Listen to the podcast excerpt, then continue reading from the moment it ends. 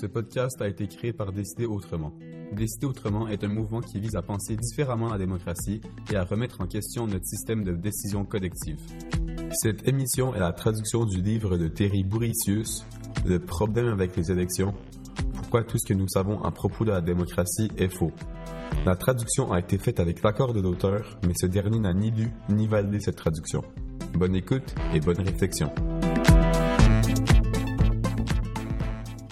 Les traits déprimants de la démocratie électorale américaine discutés ici sont souvent traités par les commentateurs comme s'ils étaient nouveaux, ou du moins bien pires que dans le passé. Mais les problèmes inhérents aux élections étaient déjà reconnus par des personnages comme James Madison, souvent appelé le père de la Constitution, avant l'adoption de la Constitution. Dans un essai de 1787 exposant les défauts des articles de la Confédération intitulé Vices of the Political System of the United States, Madison présentait ces dynamiques troublantes de la représentation électorale. Les représentants cherchant à être nominés ont trois motivations. 1. L'ambition. 2. L'intérêt personnel. Et 3. Le bien public. Malheureusement, les deux premières motivations sont, par expérience, les plus répandues. Par ailleurs, les candidats qui sont animés en particulier par l'intérêt personnel sont les plus motivés, les plus travaillants et les plus à même d'atteindre leur objectif. Ils forment souvent une majorité dans les conseils législatifs avec des vues intéressées, contraires à l'intérêt et au vu de leurs électeurs, se joignant dans le sacrifice perfide de ces derniers au premier. Une élection suivante, pourrait-on supposer, remplacerait les contrevenants et réparerait les dégâts. Mais les mesures basées sur l'intérêt personnel et égoïste sont facilement masquées par des prétextes de bien public et d'apparente nécessité. À quelle fréquence une répétition des mêmes subterfuges et des mêmes techniques qui ont déjà réussi vont-elles convaincre à nouveau sur les imprudents qui ont mal à placer leur confiance? Comme je le discuterai dans des publications ultérieures, Madison s'inquiétait également des factions. Il espérait diluer ce problème d'une certaine mesure par la seule force de la taille. Il pensait qu'une nation vaste aurait tellement d'intérêts concurrents qu'aucune faction ne pourrait dominer. Avec des intérêts régionaux divergents et des liens de communication qui prenaient des semaines, il supposait que la consolidation des factions serait impraticable, voire impossible mais cela s'est avéré ne pas être le cas.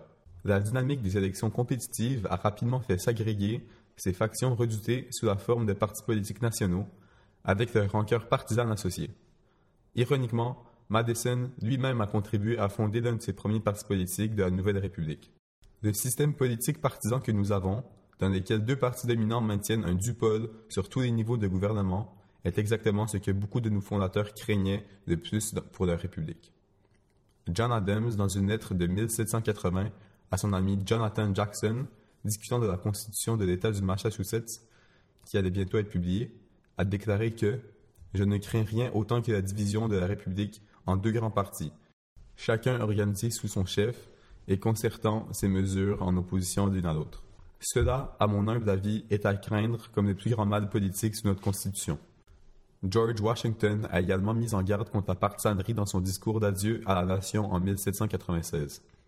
L'alternance de la domination d'une fraction sur l'autre, aiguisée par l'esprit de vengeance, naturel à la dissension partisane, qui, dans différentes époques et pays, a perpétré des plus horribles énormités, est en soi un despotisme effrayant. Mais cela conduit finalement à un despotisme plus formel et permanent. Des troubles et des misères qui en résultent incline progressivement les esprits des hommes à chercher la sécurité et le repos dans le pouvoir absolu d'un individu. Et tôt ou tard, le chef d'une fraction prédominante, plus capable ou plus chanceux que ses concurrents, tourne sa disposition à des fins d'élévation personnelle sur les ruines de la liberté publique. Le parti pris redouté a fleuri presque immédiatement avec les montées des fédéralistes, alignés sur Hamilton, et des démocrates républicains, alignés sur Madison et Jefferson. Bien qu'il puisse sembler nouveau aux observateurs d'aujourd'hui, qui considèrent le niveau inhabituel de bipartisanisme des années 1950 et 1960 comme s'ils étaient la norme, l'hyperpartisanerie a été la réalité de la politique américaine pratiquement depuis le début, avec seulement des interludes relativement brefs de civilité. En 1800, le courant fédéraliste du Connecticut faisait la prophétie que si Thomas Jefferson devenait président, le meurtre, le vol, le viol, l'adultère et l'inceste seront enseignés et pratiqués ouvertement, l'air sera déchiré par les cris des affligés, le sol sera trempé par le sang, et la nation noire de crime. La tendance des politiciens à éviter des problèmes difficiles n'est pas nouvelle non plus. Les rédacteurs de la Constitution ont jugé opportun de simplement différer certains problèmes aux générations futures. Afin de faciliter le remplacement des articles de la Confédération et de faire entrer les 13 États dans l'Union la plus parfaite qu'ils envisageaient, ils ont intentionnellement évité la question de l'esclavage, laissant la résolution de cette question clivante à une date ultérieure. En effet, ils ont même placé un verrou temporel dans l'article 5 qui traite du processus de la modification de la Constitution, interdisant expressément toute modification de la clause qui permettait l'importation continue d'esclaves jusqu'en 1808 ou plus tôt. Le report pragmatique de la question de l'esclavage devait semer des graines d'une future et sanglante guerre civile. Il clair que la démocratie américaine et la démocratie occidentale en général n'a pas tout à fait été à la hauteur de l'idéal de ce que doit être une démocratie, mais le soutien à cet idéal s'est néanmoins répandu dans le monde entier au cours des deux derniers siècles. Cependant, une étude conjointe de Harvard et de l'Université de Melbourne en 2017 suggère que cette tendance s'est inversée. En s'appuyant sur des données provenant des enquêtes européennes et mondiales, les chercheurs Roberto Foa et Yasha Munk ont constaté qu'il y a eu un déclin abrupt dans l'engagement public en faveur de la démocratie, interprété comme des systèmes basés sur les élections compétitives. Ils font référence à ce phénomène sous le nom de déconstruction démocratique.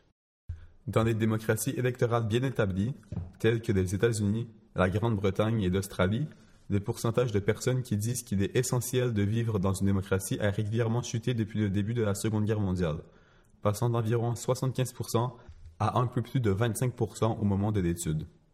Bien que moins importante, cette diminution se produit même dans des pays célèbres pour leur état de droit, tels que la Suède et les Pays-Bas.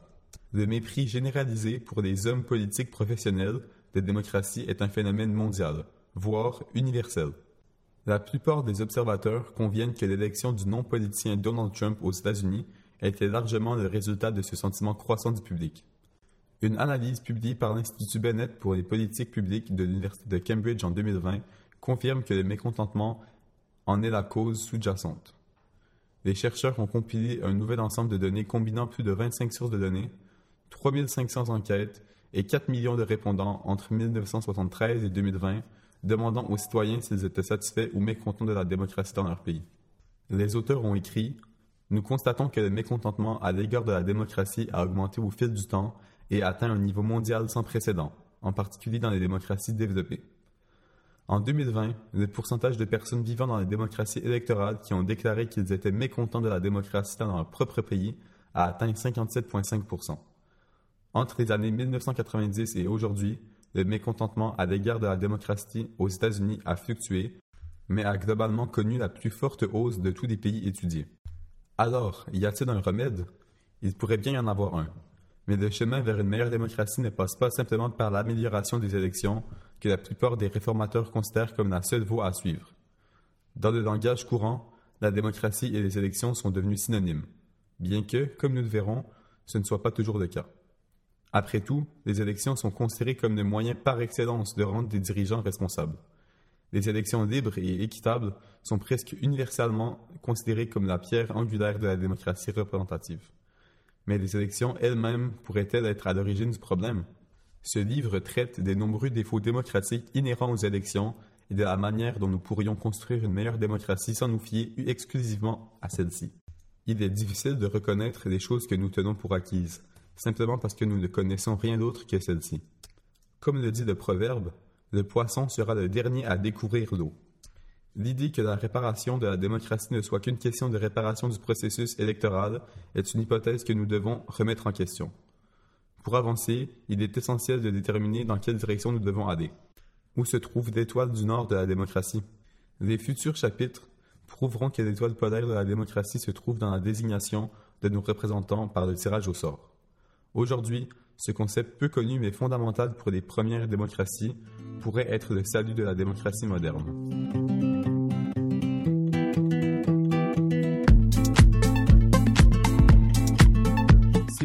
Cette émission, nous vous encourageons à vous abonner au podcast et à nous suivre sur les réseaux sociaux de Décider Autrement.